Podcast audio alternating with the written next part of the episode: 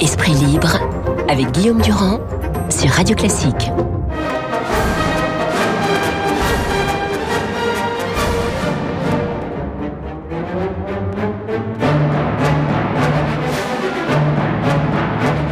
Voilà, je n'ai pas perdu la boule. Nous sommes bien dans l'esprit libre avec Jean-Francis Pécresse, euh, donc, qui est à la fois éditorialiste aux échos et le directeur de notre bien-aimé radio, et avec Christophe Barbier. On vient d'écouter Edouard Elgar.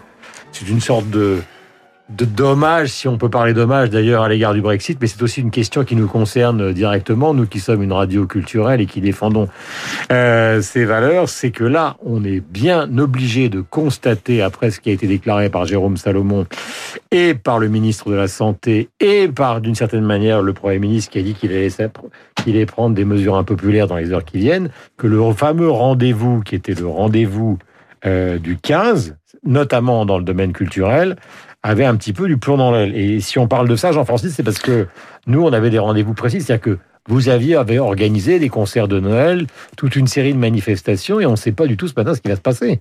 Oui, alors on est effectivement directement concerné hein, par cette euh, décision du 15 euh, novembre, 15 décembre, pardon. Et quand le président de la République a fait cette, euh, fait cette annonce sur la réouverture des salles de spectacle le 15 mm. décembre, on a décidé à Radio Classique de reprogrammer nos deux concerts de Noël à la euh, Philharmonie de Paris les 18 et 19 décembre et les quatre concerts qui auront lieu euh, à Bordeaux entre le 17 et le 22, 22 décembre. ça veut dire que les musiciens voilà, répète, l'orchestre de la garde républicaine, le chœur de l'armée française et la maîtrise des Hauts-de-Seine sont en train de répéter de manière active pour, ce, pour ces deux dates à la Philharmonie de Paris. Et ça veut dire que euh, pour nous, c'est, enfin, pour tout le monde, nous, en général, nous, les, les, euh, les amateurs de la musique classique, on a besoin de cette vie musicale. On a besoin parce que ça participe du retour à la vie et que les musiciens, les artistes, les que les chanteurs ont besoin de retrouver, de rejouer devant leur public. Mhm. Je ne vois pas aujourd'hui euh, comment le président de la République peut revenir sur cet engagement qu'il a pris le 15 parce que on n'est plus à, on n'est pas à 5000 euh, ah, contamination par, par, jour, on est à 10 000. Mais le flux de, contamination quotidienne s'est réduit, a été divisé par 6 ou 7. Euh, il est concentré aujourd'hui dans un certain nombre de régions françaises et il est mal réparti sur le territoire. Et donc, si il y a des décisions de reconfinement, peut-être, ou de prolongation de ce confinement, peut-être qu'elles pourraient concerner quelques régions françaises, là où le virus circule encore. Je le disais, c'est une semaine compliquée car nous avons le Brexit, nous avons la présentation euh, à terme de la loi sortant du, de la Convention climat qui là aussi fait problème. Mais euh, Christophe Barbier, c'est l'éditorialiste politique et en même temps l'amateur de théâtre. Il y a tout un dispositif qui est prévu les musées. C'est dans le droit fil de ce que vient de dire Jean-Francis. On n'est pas là. Hein. Jean-Francis ne fait pas ça pour défendre la maison ou la, baraque de manière corporatiste. Mmh. Mais là, vous avez, tout le monde répète, vous avez 20 films qui sont prévus, qui, qui, qui, qui, qui coûtent ou qui ont coûté aux distributeurs et producteurs des dizaines de millions d'euros avec euh, les, et tout ça, ça paraît improbable que tout ça, après les restaurateurs, tout ça soit mis à la poubelle. C'est plus qu'improbable, ça serait absolument intolérable. On peut pas piloter un peuple comme un monsieur qui promène son chien avec une laisse élastique et on, et on raccourcit au fur et à mesure de, de, de, de la météo épidémique. Ça n'est pas possible. Moi-même, je serai sur scène le 15 décembre à 19h au Théâtre Montparnasse et rien ne m'en empêchera, surtout pas un gouvernement qui s'est trompé de stratégie quasiment à chaque fois euh, depuis le début. Il ne faut pas préférer l'artillerie lourde à la chirurgie fine. On a besoin de chirurgie fine. Il faut regarder de près ce qu'est cette reprise épidémique. Est-ce que c'est une flambée des contaminations? Non. Mais il y a une reprise. Mais surtout, l'objectif principal, c'est pas, c'est pas tant que les gens n'attrapent pas la maladie, pourvu qu'ils en fassent une forme légère. C'est d'éviter que les services de réanimation soient engorgés. Le président de la République nous avait dit le 28 octobre. On est, dans, on est dans. On est à 3002. 3002. On doit faire 3000. C'est pas inaccessible d'ici le 15 décembre. Le président de la République nous avait dit le 28 octobre, attention, on va faire 9000 euh, lits de réanimation le 15 novembre. On les a pas fait. Mais quel alors, besoin d'avoir donné 6 de 5000 Alors oui, mais c'était une, c'était un horizon, c'était une motivation. on n'a pas ce chiffre-là. On, on, tend tout doucement vers ce chiffre. C'est un ralentissement de la baisse auquel nous assistons, pas une flambée.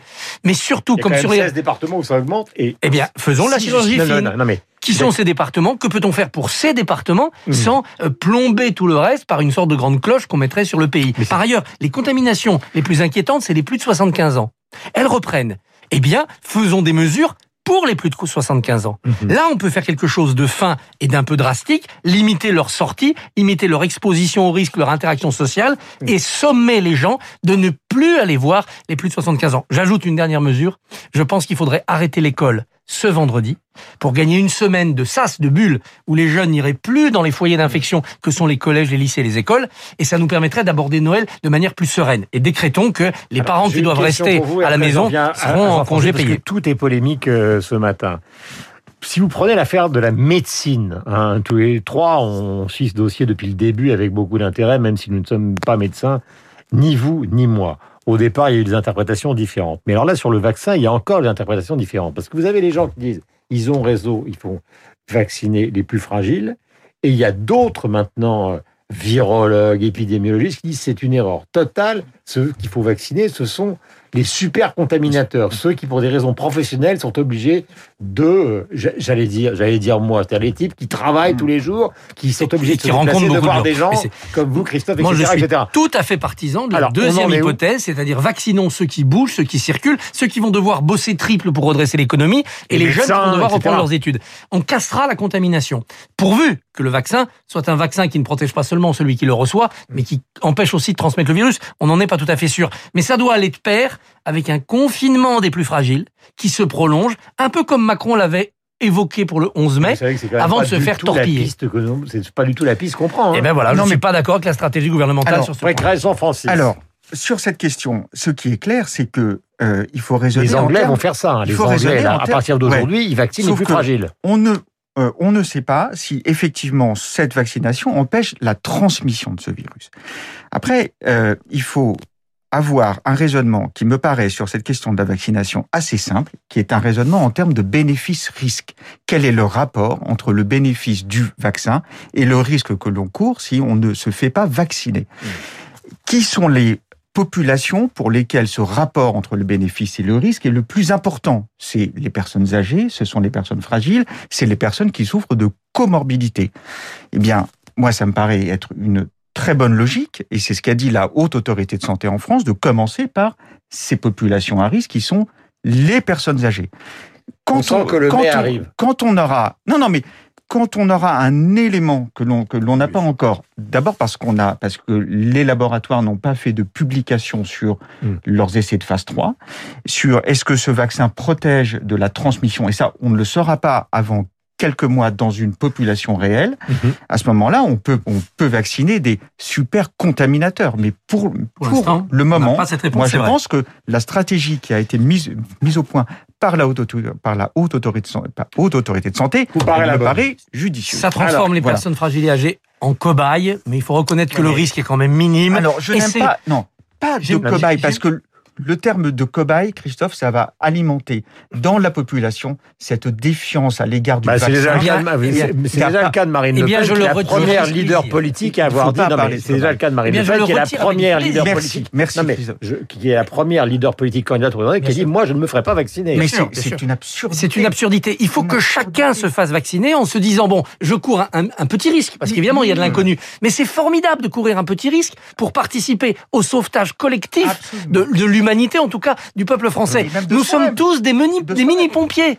Nous prenons un tout petit risque pour un bénéfice collectif maximum. Si les Français refusent de se faire vacciner, c'est qu'ils sont un égoïste, deux poltrons. C'est une très mauvaise image pour la nation. Vaccinons-nous. Dans tout, dans, dans tout médicament que l'on prend, il y a un risque. Du doliprane, il y a un risque. Ben, on, ne, se pose pas la question de savoir si on doit prendre par jour et pas plus, autrement ça devient dangereux.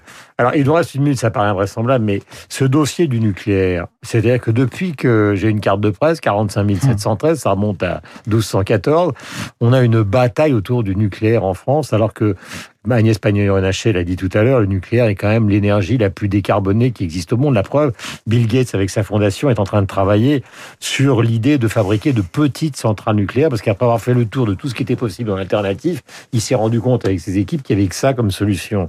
Comment se fait-il encore aujourd'hui que vous ayez des gens et ils sont très nombreux en France, on les respecte énormément, qui considèrent que le nucléaire, c'est une atrocité. Non mais le nucléaire, quand même, c'est dangereux parce que, un, il y a des risques d'accident, Tchernobyl, Fukushima, et deux, il y a des déchets. Quand on laisse des déchets pour 200, 300, voire 1000 ans, c'est un problème. Donc il faut sortir du nucléaire le plus vite possible. Mais le mot important, c'est possible. Et donc entre l'autonomie énergétique, le fait de lutter contre le réchauffement climatique en fermant les centrales à charbon et la difficulté à faire venir des euh, nouvelles énergies euh, renouvelables, eh bien, ce sont les trois critères de ce possible qui nous donne un horizon moyen. Ce que Macron a fait avec Hulot, c'est-à-dire repousser l'horizon de la fermeture du passage à 50% en fait d'énergie nucléaire, c'est très raisonnable, c'est très bien. Jean-Francis, sur ce sujet, vous les Fukushima, un point. D'abord, Fukushima, c'est pas un accident nucléaire en soi, c'est un, c'est, c'est, un, un accident dans, dans une centrale qui est la conséquence d'un, d'un, d'un, tsunami exceptionnel. Bon, euh, et, donc ça, ça aurait pu se produire entre guillemets sur euh, une centrale électrique, une centrale à charbon, avec des conséquences mais sur mais évidemment sur la bataille politique. Mais c'est quand même important de rappeler ça parce que le nucléaire et notamment en France, parce que là on parle du, du débat en France et de la manière dont le nucléaire est, est, pour ça est, hein. est, intégré à la stratégie de la transition écologique en France, il est parfaitement sûr aujourd'hui. Alors, moi, moi, je pense que sur le, sur le nucléaire, le nucléaire, il y a beaucoup de dogmes. C'est, c'est, c'est une énergie. Enfin, je veux dire, aujourd'hui, on ne fait pas mieux en termes d'énergie propre.